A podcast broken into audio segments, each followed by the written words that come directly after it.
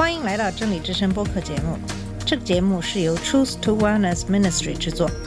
在这个节目里，我们要从一个不一样的角度向你介绍圣经和基督，带你走进一个属灵的世界。我们的节目在每个星期二、四、六更新，欢迎你的收听和关注。all the colors of the rainbow. 你好，我是马军。我们从今年开始的节目里，用十三期节目的时间给大家讲解了《创世纪》。在圣经的第一本书里，也就是《创世纪》，总共有五十章。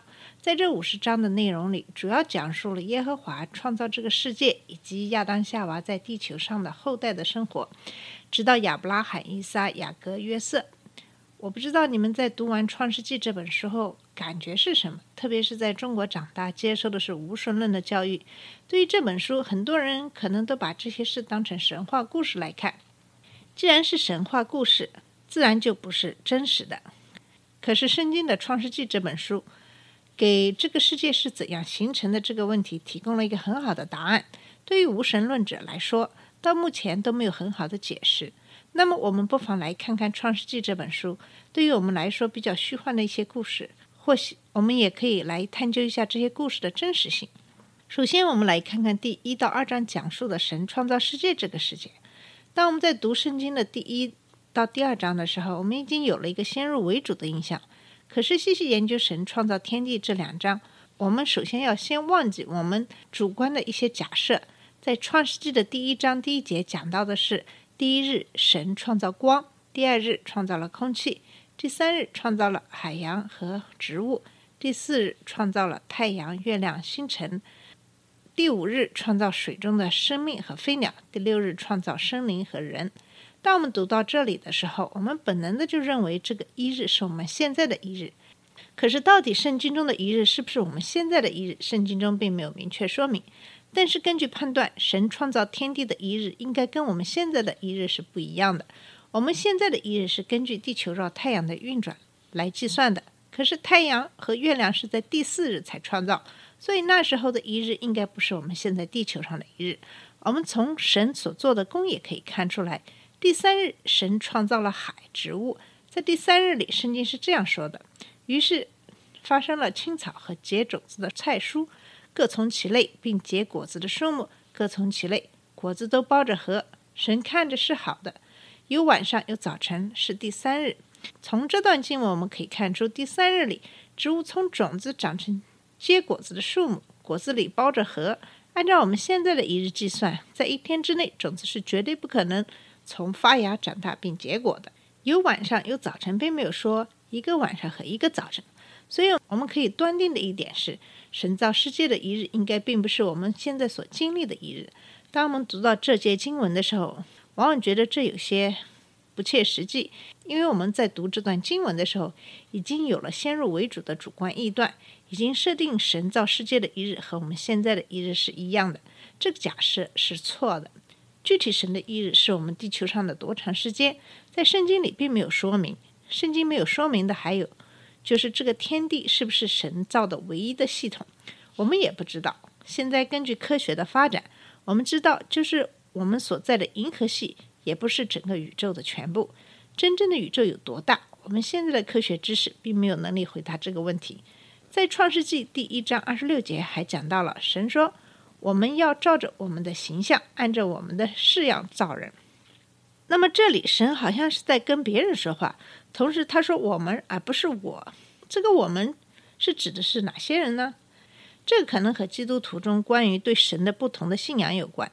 有些基督教派认为基督耶稣是唯一的神；有些基督教派认为神是三位一体的，三个位格就是圣父、圣子、圣灵。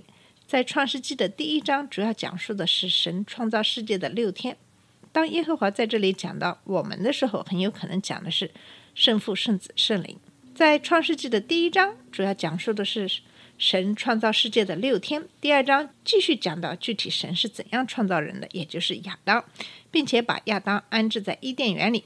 我记得在我的记忆里的伊甸园应该是在天上，其实伊甸园的具体地点应该是在伊拉克境内靠近波斯湾的美索不达米亚平原。神又用亚当的肋骨造成夏娃。给亚当作伴。圣经中讲到，人要离开父母，与妻子联合，二人成为一体。从这里也可以看出神对我们夫妻之间关系的安排。从圣经的第三章开始，其实就是讲述人在地上的生活了。在伊甸园里，神告诉亚当不能吃善恶树的果子。神对我们的苦心从这里也可以看出来。当我们知道善恶以后，那么我们就必须对我们的行为负责了。如果我们不知道善恶，那么我们就不知道什么是罪。就算是我们真的做了什么不好的事，我们也不必为我们的行为负责。但是因为夏娃受到魔鬼撒旦的引诱，吃了知善恶树的果子，我们的灵就对神死了，那么我们的身体也就不会永生。从亚当夏娃被赶出伊甸园开始，人类就开始了在这个地球上的漫长的历史。在这个地方，我们可能有很多的疑问，其中一个就是亚当夏娃是不是当时在这个地球上的唯一的人类？同时，亚当夏娃是不是生了女儿？在圣经中也没有任何的叙述。圣经中讲到亚当夏娃生了该隐和亚伯，该隐因为嫉妒杀了亚伯。耶和华说，该隐必须流离飘荡在地上。该隐对耶和华说：“我必须流离飘荡在地上，凡遇见我的，必杀我。如果这个地球上只有亚当夏娃的话，那么该隐怎么会说凡遇见我的必杀我呢？这说明在那个时候，地球上除了亚当夏娃，一定还有其他的人。再后来说，该隐与妻子同房。如果这个地球上只有亚当夏娃的话，该隐的妻子又从哪里来的呢？”当我们读这段圣经的时候，我们往往会假设亚当夏娃是耶和华创造的最早的和唯一的人类。这个假设其实并不正确。至于耶和华是不是在地球上创造了其他人，圣经中并没有说明。可能因为说不说明并不重要。至于为什么圣经中没有说明，我想神自有他的原因。如果这不是我们必须要知道的，他当然就不需要在圣经里。说给我们听，因为在后来到诺亚的时候，神降大雨，地上的一切除了诺亚方舟都被毁灭了。圣经中记载的亚当后来又生了赛特，诺亚就是赛特的后代。那时候人的寿命在八九百岁，期间生儿养女，所以人类繁殖的很快。耶和华看到人在地上罪恶很大，就后悔造人在地上，心中忧伤。耶和华要把一切从地上除灭。唯有诺亚在他眼前蒙恩，耶和华就小谕诺亚建造方舟。那么在洪水过后，这个世界上应该只剩下诺亚和他的三个儿子的一家。关于诺亚方舟这个故事的真实性，我们在以前的节目里也谈到了诺亚方舟最后的着落点。根据现代的考古证据，诺亚方舟应该最后在土耳其境内东面的亚拉腊山上。美国的洛恩通过一系列的技术还原出诺亚方舟的形状。唯一让人惊讶的是，在那么远古的年代，诺亚何以有如此的智慧，建造这么完美的方舟，在大洪水中保全一家人的性命？圣经中也提到，耶和华小谕诺亚怎样建造方舟。如果诺亚方舟的事是事实的话，那么也就是说，我们现在人类的祖先应该是诺亚的三个儿子，因为在洪水以后，没有其他生物存在了。我曾经在教会里听到一个讲座，讲的是对人类基因的研究，表明人类可以追溯到三个不同女性的基因。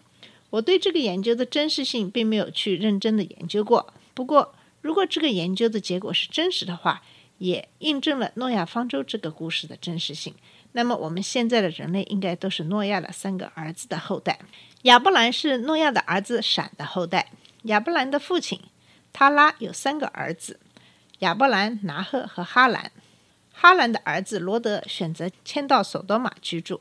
在创世纪中，耶和华毁灭索多玛、俄摩拉的故事，也是一个让人觉得不太真实的故事。这个事件是在创世纪的十九章。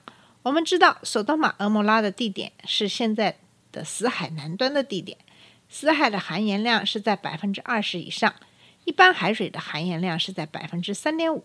在圣经中记载的索多玛地区原来是非常肥沃的土地，在十三章中讲到，罗德举目看见约旦河的全平原，直到索尔都是滋润的。那地在耶和华未灭索多玛、俄摩拉以先，如同耶和华的园子，可见当时那个地方的土地非常肥沃。到十九章的时候，讲到耶和华将硫磺与火从天上耶和华那里降于索多玛和摩拉。罗德的妻子在后边回头一看，就变成了一根岩柱。从这段经文的描述，大概可以解释为什么死海的盐分那么高的原因。至于那个时候到底发生的是什么自然现象，圣经中不会用我们现代的语言来描述。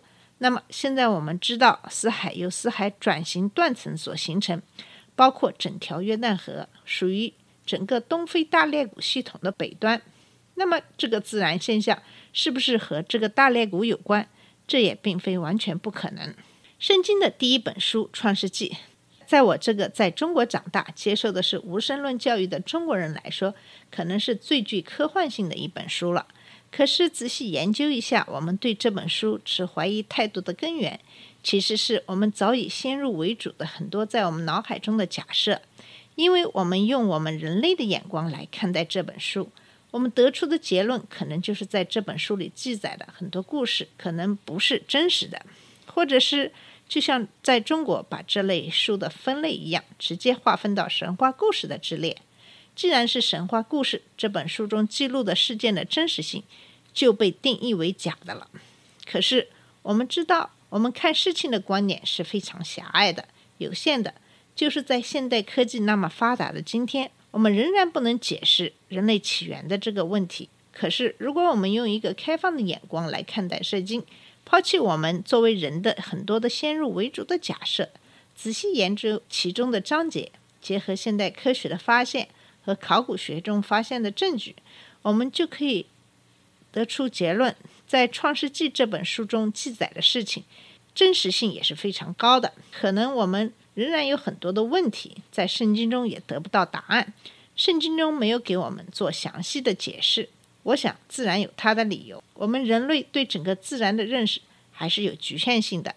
为什么耶和华不告诉我们全部细节呢？这个问题的答案在约翰福音三章十到十二节。耶稣回答说：“你是以色列的老师，还不明白这些事？